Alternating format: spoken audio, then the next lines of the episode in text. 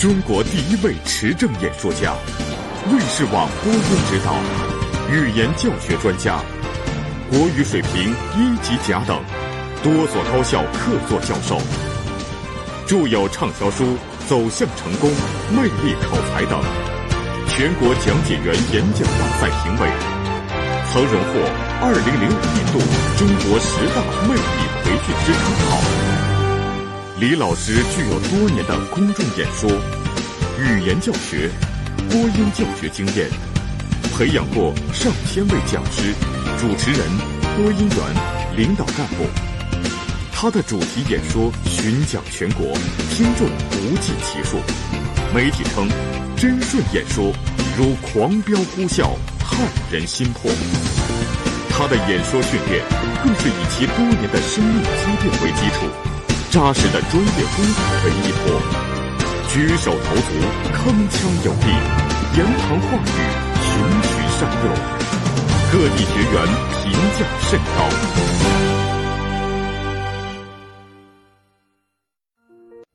你想什么，你就会吸引什么；你聚焦什么，你就会获得相应的人生。吸引力法则，加拿大作者迈克尔·劳塞尔精心杰作。鼓舞人心，抚慰心灵，提升健康，成就梦想。吸引力法则全球热潮频频掀起。人生在世，到底应该何去何从？究竟应该怎样努力才能获得成功，走向辉煌？迷在哪里？真相是什么？如何开发潜力？怎样使用好自己的心灵？中国著名演说家李真顺先生激情演绎：“信念就是吸引力，语言改变吸引力，培养主动吸引力，实际运用吸引力，四大板块环环相扣，为你揭开吸引力法则之谜。”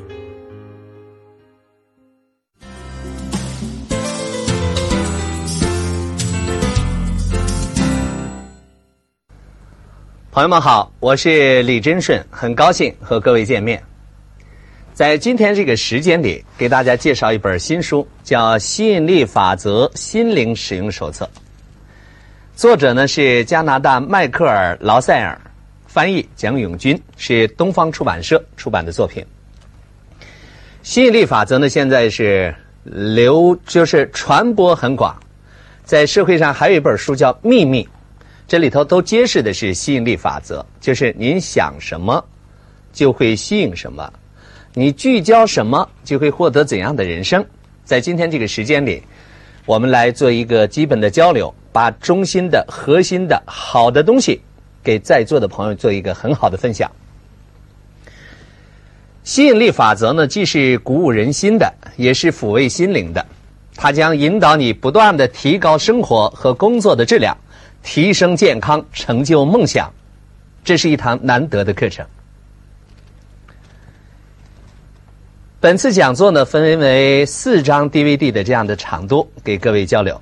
课程结构图是这样的：导语，第一讲信念就是吸引力；第二讲语言改变吸引力；第三讲培养主动吸引力；第四讲实际运用吸引力。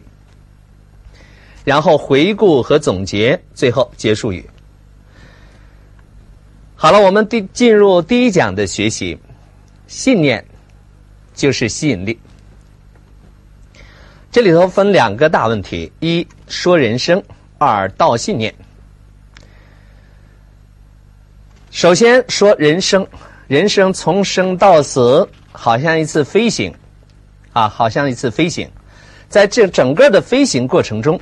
我们看看，应该做一个比喻的话，有些情商的因素因素可以引到我们这个讲座里来。从生到死，比作一次飞行的过程的话，我们看看，热情是燃料，激情是引擎，才情是羽翼啊，人情则是天后，微笑则是来自我们心底的阳光。人的一生还像乘坐公共汽车。有起点有终点，却中途是怎样的？一个人如果聚焦只有起点和终点，那就是从生就到死了，只能等死了。那么在这个过程当中，我们要创造奇迹，啊，创造梦想，实现梦想，要干出点名堂来，就是人过留名，雁过留声。但是在这个世界上没有一声巨响，世界是不会理你的。也就是干出点动静来，要有点成绩成就，啊。好了，人生呢，往往是欲望无边的，有着这样那样的欲望，我们的欲欲望不断扩张，不断膨胀，啊，好的东西带来好的结果，不好的欲望就带来毁灭，啊，欲望，看看，呃，我们经常讲的，说贪得无厌，得寸进尺，多多益善，啊，还有民间说的吃着碗里的，看着锅里的。啊都说明了欲望是没有止境的。因此，总结一段话说：穷人想富，富人想当官，当官的人想当大官，大官想当皇上，皇上想成仙，就说明了人的欲望是没有止境的。人生的目的到底想什么？人生的目的到底是什么？啊，这是一个重大的哲学命题。我们要真的去思考。好，讲一个案例。有一个国王，他有七个女儿，这七个女儿如花似玉，亭亭玉立，啊，每个人都有着瀑布般的头发，长发。这个国王非常喜欢这七个女儿的这些头发，于是呢，就是非常爱惜每一位公主，看到哪个都是掌上明珠啊。于是呢，他给。这些孩子们，每个人买了一百颗、一百个发卡来打理他们的秀发。有一天早晨，然后大公主起床以后要打理自己的头发，在这个过程当中发现怎么少了一只发卡，于是找来找去没有找着，一出门哎，突然发现二公主的房门没锁，于是他进的门来拿走了。二公主的一个发卡，那这样二公主醒来以后再打理头发，发现少了一个，哎，不能少一个啊，这多遗憾呢。于是她到三公主房间拿走一个发卡，以此类推，老四拿走了老五的，老五拿走了老六的，老六拿走了老七的，这时候只有七公主少了一个发卡。哎，没想到第二天，邻国的王子来到了皇宫。给这个问国王说：“国王陛下，昨天我养的百灵鸟叼回去一只发卡，我想它一定属于公主们的。哎，这真是天大的缘分，但不知道是哪位公主的。那所有的公主们都想着想说这是我的，我丢了一只发卡，但是自己头上明明的一百个发卡在打理的明明白白啊，利利索索。”只有七公主走出来，羞羞答答的说：“我丢了一只发卡。”哦，这个时候她刚说完，就是话音刚落，这个长发呀一下披散开来，然后令这个王子看得目瞪口呆、瞠目结舌，啊，为眼前的美所吸引、所打动、所感动。再后来的发展可想而知，就是七公主与与这位。啊，白马王子步入了红地毯，成为成为一对美好的伉俪，过上了幸福的生活。我们从这个案例里头来分析一下，啊，就是假如把一百只发卡看作是完美，那么丢了一只，那就是遗憾，就是缺憾。那在生活当中，一旦遇到缺憾，我们怎么样？我们想迅速弥补，迅速补上。哎，让我的生活不能有有缺憾、有瑕疵，多不好啊！啊，那看看谁都想要的结果，但是由于自己的着急补上缺憾，把缺憾着急去补上去弥补，结果没有得到他想要的。因此，从七公主的这个感觉、这种经历来讲，应该说缺憾也是一种美。于是我们想到了什么？断臂维纳斯。多少艺术家或者世人的眼光看着这维纳斯像，这这没有胳膊，这多不美啊！还有的呢，把一些雕塑呢，非给穿上裙子，这是多此一举，画蛇添足啊。有的时候，缺憾也是一种美，一种缺憾美，生活当中难免有这样那样的缺憾，有的时候不着急把一些事情彻底的给它弥补上，啊，有的时候正因为是缺憾，反而是出现了无限的可能性，哎，有的时候会给你带来转机，啊，无限的机会。于是面对缺憾，我们做如此处理啊，听这样几句话：面对缺憾和忧虑和危险，啊，逃避。不一定躲得过，面对不一定就难过，得到不一定能长久，啊，拥有不失去不一定不再有，转身不一定最软弱，就是孤独就不一定不快乐，啊，就是这样。那么人生在世，能够找一个理由难过，也一定能找一个理由快乐。让我们找个理由快乐起来，啊，这是吸引力法则告诉我们的。当您快乐的时候，就会吸引更多的快乐的因子来到您的身旁，啊，祝您成长，祝您幸福，就是这样。因此，懂得放松的人，懂得放下的人，找到了轻松；懂得遗忘的人，获得了自由；懂得关怀的人，获得了朋友。啊，天冷不是冷。心寒才是寒，让我们了悟人生，悟透人生啊！每个人心里都是长长的、亮亮的、暖暖的，永远心怀希望。人生的人就是人的一生在追求什么？追求什么？到底在追求什么？刚才通过呃面对缺憾这样一个故事，我们觉得要快乐似乎是根本。你获得的再多，您不快乐，那要它干什么？啊！因此，我们再想想，我们把镜头呢拉到墨西哥海边上来，我们来看这样一个故事。在海边上有一个美国商人在这里看海景，在他的视野之内，哎，摇桨巴鲁一艘小船靠岸了，然后他哎定睛一看。发现这么简陋的设备打了这么多好鱼，于是他就给这个船夫有这样一番对话。他说：“这个渔夫大哥，您用多长时间打了这么多鱼？这么简陋的设备打这么好的鱼，你真能干。”哎，船夫一听也觉得挺高兴，啊，他说：“我用不长的时间就打这么多，大概一个小时。”这个商人问他：“哎，那你今天还有那么长时间，那你干什么呀？”为什么不多用点时间打鱼啊？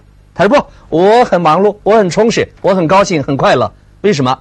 他说我现在回去，给我的孩子们玩一玩，然后中午给老婆睡个午觉，到傍晚的时候，哎，才有意思呢。我就来到小镇上，给这个呃老朋友们一块喝喝小酒啊，然后这个弹弹吉他，玩玩吉他，哎呦，高兴极了。我过得很充实，我是愉快的。这个美国商人 不以为然，他说：“我是学经济管理的，我来给你免费策划，帮您这个来来来来，真真的计划一份啊！我告诉你，您每天呀多用点时间来打鱼，您就自然打到更多的鱼，打的鱼多了，卖的钱多了，就换条好船。这个船好了，设备好了，您就打到更多的鱼啊，再买更多的船，然后咱就建立一个船队。”打的鱼不要再卖给小商小贩，自己建工厂，啊，这个生产加工销售一条龙。等我们特有钱的时候，哎，您就不用在这个小小小地方住了，然后到墨西哥城去住住洋楼，然后再发展，您就到纽约城去了，啊，住自自己的豪华别墅，自己很开心。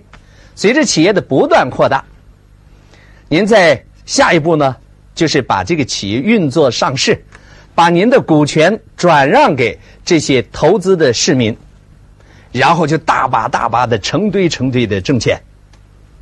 哦，这个渔夫听着也没有觉得太感觉好，就问这个谁，呃，问这个商人说：“那那这得多长时间？” 他说得三十年，三十年过去了，各位。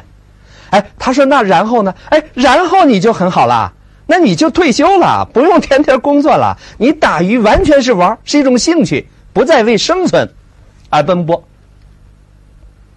他说到那个时候，你到哎搬到海边上去住，是吧？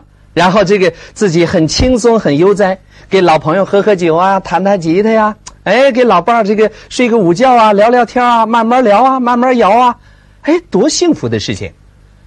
哎，这个渔夫一想，哎，不啊，我我我现在就是这种生活，为什么要等到三十年后呢？因此，我们想到啊，我我们到底在要什么？这个人生到底在追求什么？说什么是最珍贵的？说没有得到的或已经失去的珍贵，但是实际上眼前的幸福最珍贵。我们往往期待天边的彩霞，但忽略了脚边的玫瑰。这些我们老想着外边的玫瑰园，却忽略了窗口的这朵玫瑰。眼前的幸福。眼前的东西能抓住，这才是幸福的，这是聪明的、智慧的人生，啊。因此呢，我们得出一个结论啊，人生的目的应该是两个，啊，或者换一种说三个，有一个最高境界。我们看啊，首先，一般的人来讲，我们都处在一个什么层面？第一层就是得到想要的。总是觉得我要奋斗、奋斗、奋斗，什么都是我的，我要多多的挣，多多的拥有啊！其实富有不意味着拥有的够多，而是需求的够少。仔细想想，非常有道理的呀。纵有广厦千间，只需一床安眠；纵有良田千顷，只需一日三餐。好，得到想要的这是第一层。第二，享受得到的，就像这上面有两句话。得到你想要的，享受你得到的，啊，这是吸引力法则的抬头的话，很重要的两句话。但实际上，各位，人生还可以有更高境界，就是慢慢的学会放下想要的或者得到的，就是把您的欲望缩小一些、简化一些、扔掉一些，学会放下，走得轻松，啊。好了，第二道信念。既然信念是吸引力，强烈的信念就会吸引来很好的成功啊！像毛泽东主席，横扫千军如卷席，然后绝壁崩于前而不变色。古代也有一句话说：“心啊，胸有惊雷，就是胸有惊雷，面若平湖者，可拜上将军。”啊，看看。周恩来总理，什么为中华崛起而读书？这是何等的情怀，何等的信念！再看看小平同志三起三落，啊，坚信自己，呃，是人民的公仆，会做出巨大贡献，所以有了他的出山，才有了改革开放的故事，有了今天的局面。美国前总统林肯，他一直要求自己啊，说，我必须把自己准备好。机会迟早会来临，我就觉得这样的话语，如果从您的嘴边来，让我们一起重复他一遍啊！我必须把自己准备好，机会迟早会来临。看看林肯那种做法，口才不够好，他去对着玉米田在练口才，啊，他走三十里路去旁听这个法庭的辩论，不断的提高自己的感觉。拜伦十集两卷，就是办公室一卷，家里一卷。然后他说：“读书破万卷，咱们就说下笔如有神呐。读书千遍，其义自现呀。这是中国传统文化告诉我们的。他他也是翻看这个，一旦有感觉，哦，把警卫、把秘书凌晨两点也得叫起来，听我给你说说说一段。他不断的修炼自己，啊，以至于林肯成为这是美国历史上最伟大的总统。我们说到这儿呢，还会想到谁？”苏格拉底收徒的一个故事。有一个年轻人觉得苏格拉底先生造诣很深，于是想拜他为师，学习哲学，啊，学他想学的学问，要拜这样一个名师为老师。那几次、无数次的就是请求之后，苏格拉底决定啊，就要有收这个徒弟的意思。但是说，来，你跟我走，来到村边一条河，苏格拉底先生直接就步入河内，然后招呼这个徒弟来来来，跟跟跟我来，过来过来，不是学学哲学吗？不是要当我徒弟吗？来来，跟我来，哎，往里走。当这个水没过胸的时候，突然这个老师啪抓住脑袋，咵就摁进去了，然后摁着，就是摁着，不让起来。然后那那边就憋着一口气，在憋着憋着，然后直咕嘟泡泡是吧？然后呢，实在是没法再憋了，啪就用尽全身力气，啪就浮出水面，甩甩整个水啊啊，然后就迅速的箭一般的窜到岸上，然后就抱怨老师你怎么了？你要把我置于死地啊？苏格拉底笑笑说：“哦，小伙子，你可以当我的徒弟了。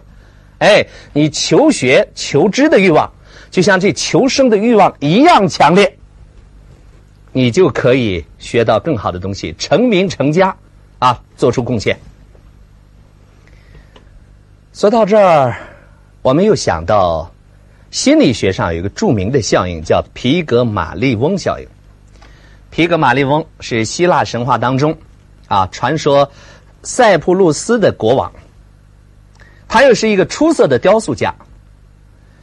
他呢，就是有一个时间里头啊，找了一尊汉白玉石，然后就在这个雕凿了一个，根据他的想象雕凿了一个美神呐，是海的女儿，这个海神啊，觉得海的女儿很漂亮。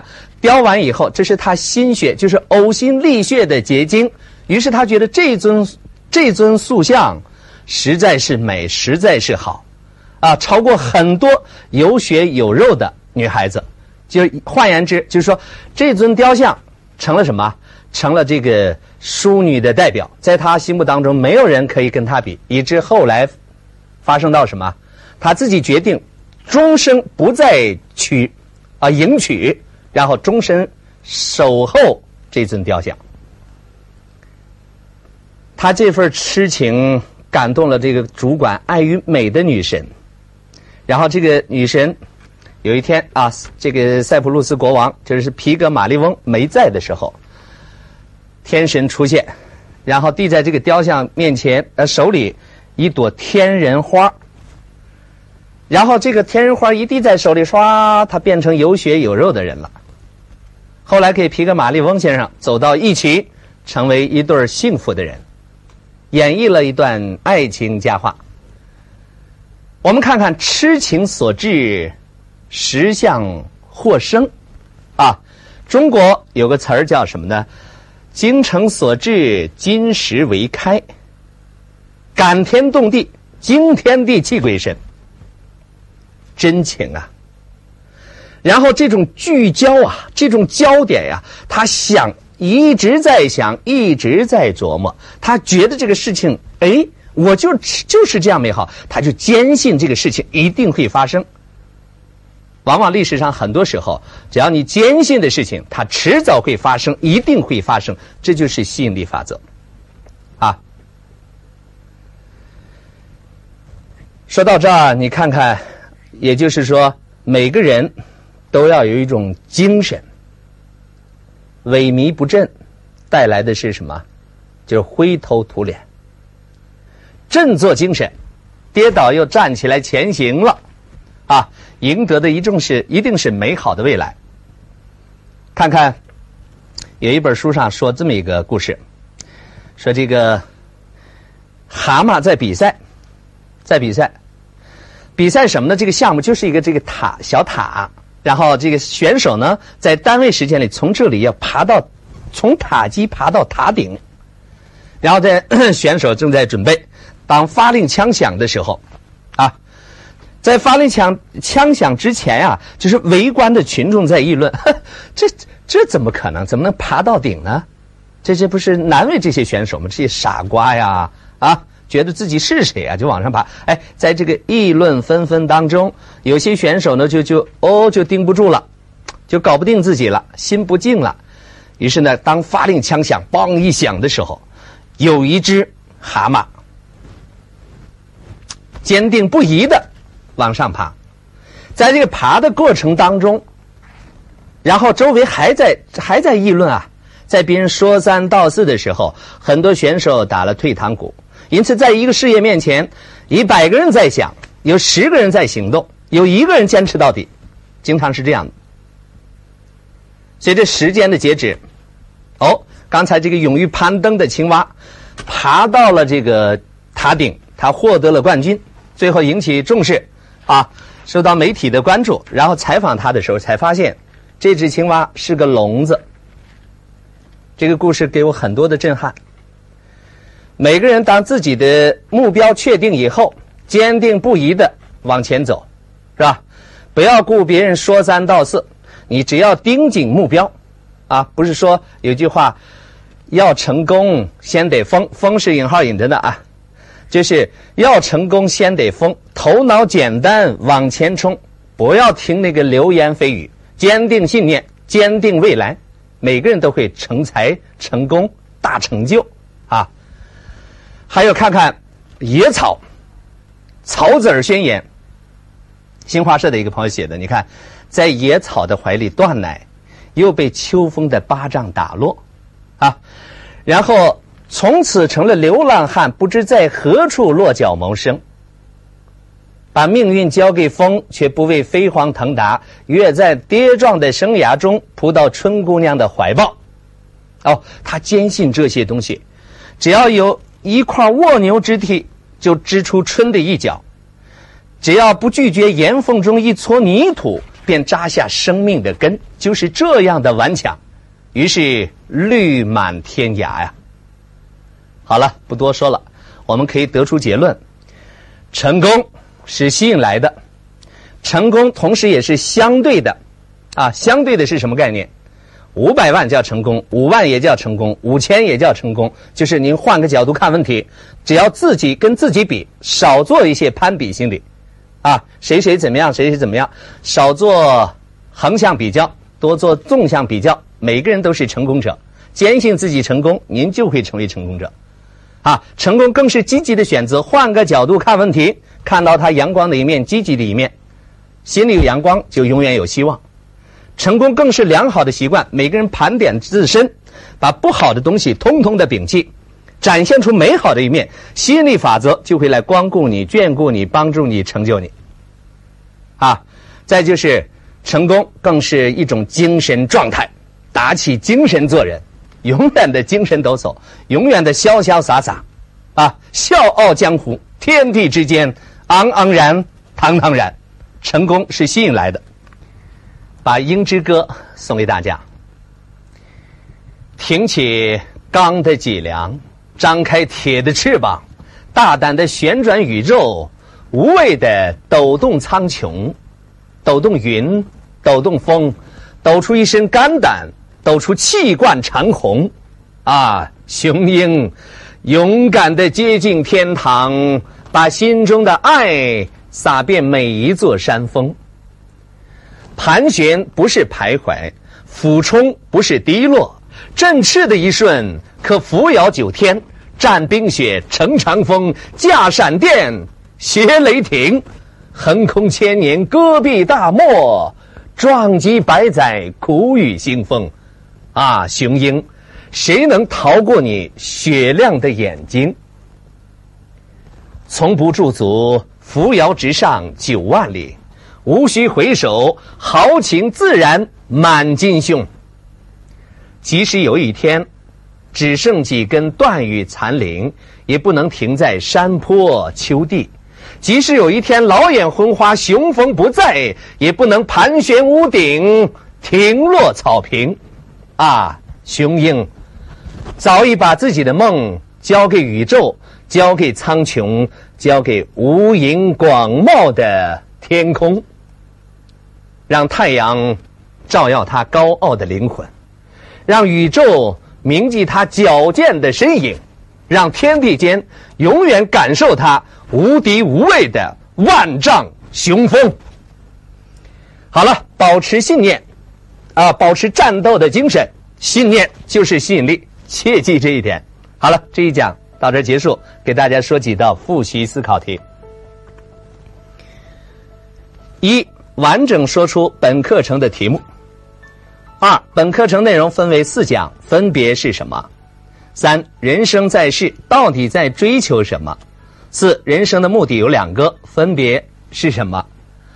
五，《鹰之歌》带给你怎样的感受？六，你同意“欲望无边”的说法吗？请说出那一段顺口溜。第七，学习背讲在以上内容分享中我们所提到的故事，因为学会讲故事，完整的讲一个故事也是能力体现。八，简述信念在你成功历史上的作用，并举例。九，成功是吸引来的，让我们共同期待下一讲吸引力法则的分享。好了，各位，这一讲就是这样。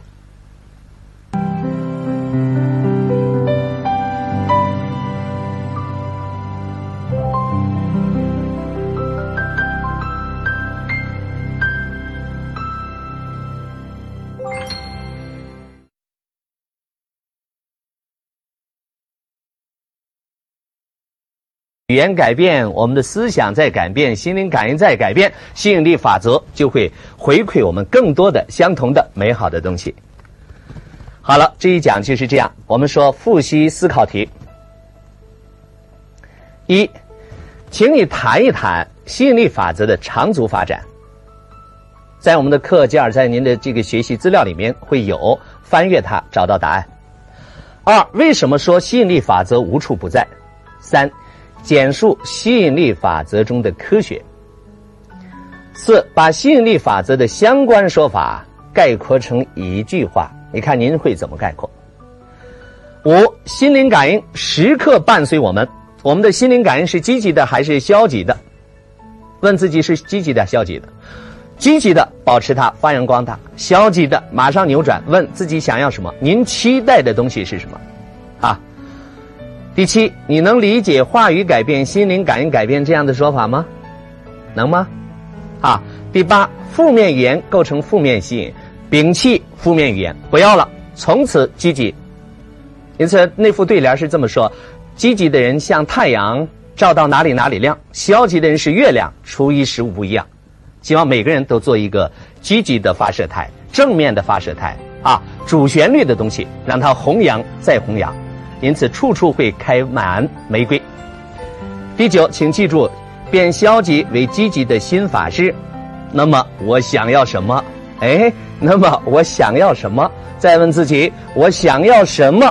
扭转自己的情绪，永远发射出是积极的、明媚的东西。好，就是这样。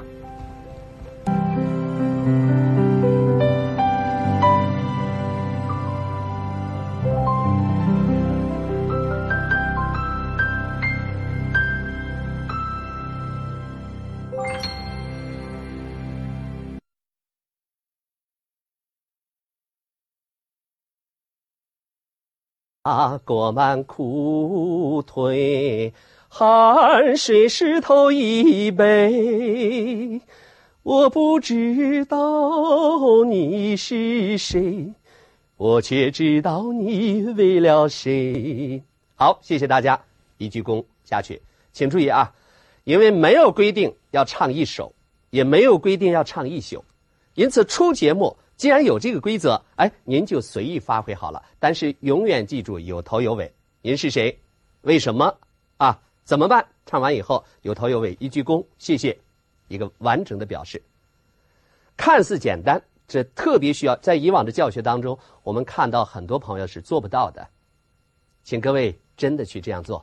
即使在咱们家里讲话，即使夫妻一对一的讲话，给父母讲话，给孩子讲话，给同学讲话，都需要有一个基本的礼仪，有头有尾。作为一个现代的文明人，这基本的感觉一定要有。有时候形式也蛮重要的，啊，这个说到这里，接下来还有一个叫首字数序念。所谓首字数序念，就是一二三四五六七八九十，叫数序。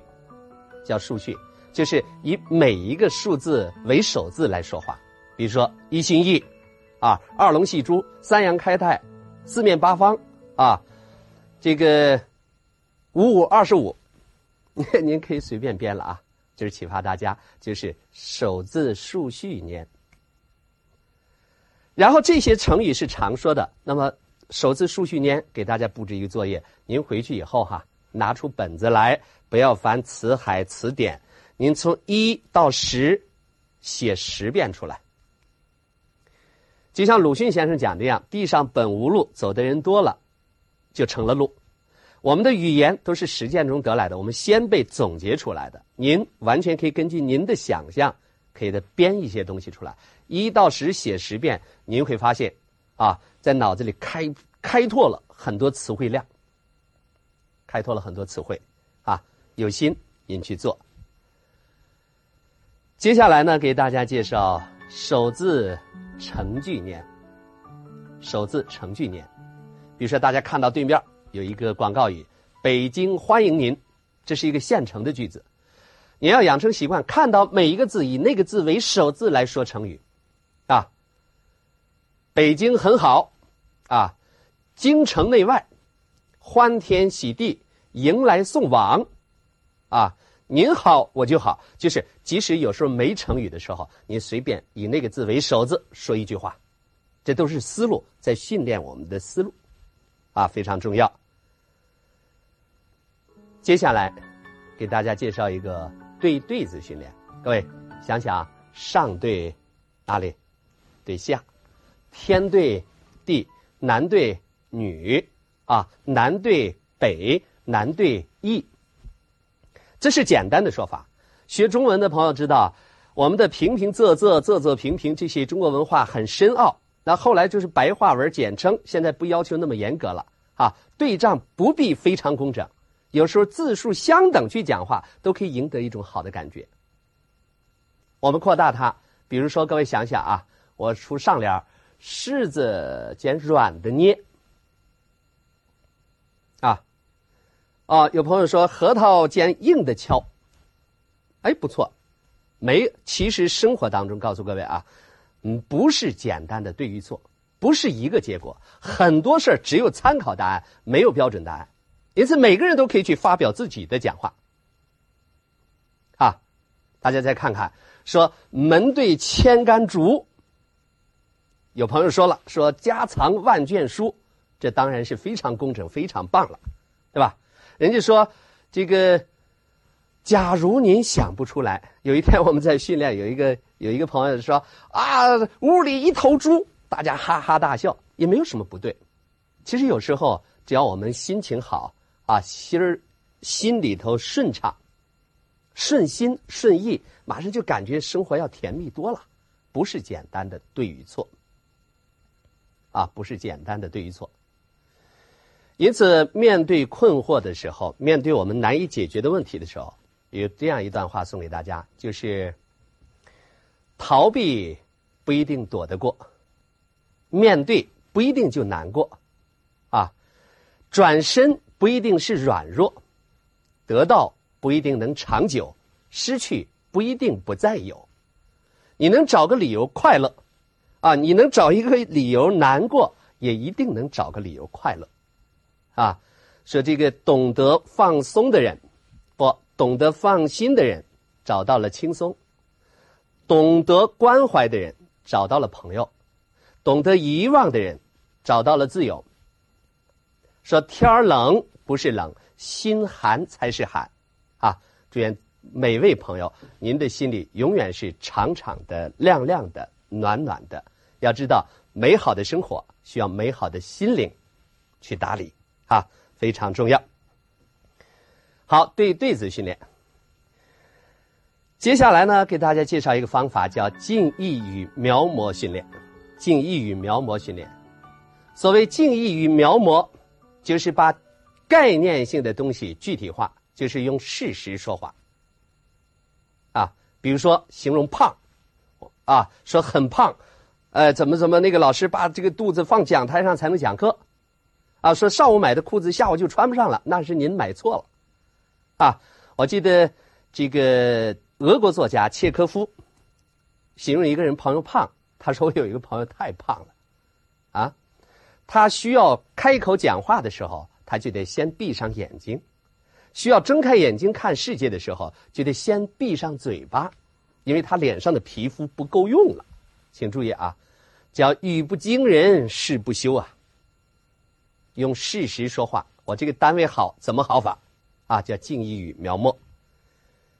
接下来呢，还有一个叫单字联想训练，每个人都可以通过一个字想到几个词儿，想到几个句子，想成段落，然后成为篇章，至关重要。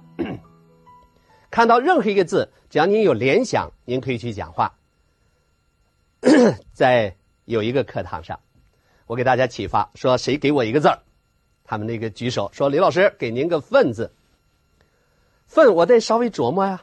他说：“就是米供。”当他“米供”一出口的时候，马上觉得整个教室这个臭气熏天。但是永远记住，尴尬不是别人给你的，而是什么？自己没有能力才造成的。因此，永远有头有尾讲话。我说好，谢谢这位同学给我一个“粪”字。粪，让我们想到一些龌龊的东西，一些污秽的东西，一些不干不净的东西，还容易让我们想到老少边穷地区。各位，我们大家知道，我们需要阳春白雪的滋润，也离不开下里巴人的滋养。农民有句话叫“庄稼一枝花，全凭粪当家”。我们更懂得一个道理：没有大粪臭，何来五谷香？让我们有大的理想，又有脚踏实地的精神，每个人都走走出扎扎实实的人生来吧。好，这是单字联想训练，每个人都可以根据一个字儿展开想象，做您的口头文章，写出来那叫书面表达。啊，快语语知训练法。叫成语接龙，然后对对子、近义语描摹，然后单字联想训练。在接下来一点时间里面，给大家两个实用的方法，关于记忆的啊，送给一个顺口溜，叫通读三遍定小题，小题之间找联系，一段一段往下记，这篇文章成我的。接下来关于谈话。知道的问题直接谈，不知道的问题类比谈，有头有尾完整谈，绘声绘色真情谈，同一个问题反复谈。